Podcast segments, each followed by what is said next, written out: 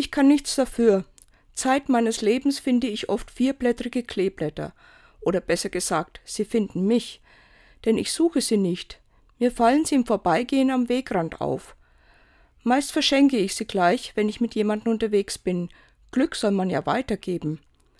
Jetzt im Mai habe ich wieder einige gefunden und konnte sie gar nicht so spontan weitergeben, weil ich alleine unterwegs war. Wussten Sie eigentlich, dass das vierblättrige Kleeblatt schon seit Jahrhunderten eine symbolische Bedeutung hat? Unter anderem soll Eva ein vierblättriges Kleeblatt als Andenken aus dem Paradies mitgenommen haben. Deshalb verkörpert das vierblättrige Kleeblatt für Christen auch heute noch ein Stück vom Paradies. Ich schenke Ihnen heute virtuell ein vierblättriges Kleeblatt.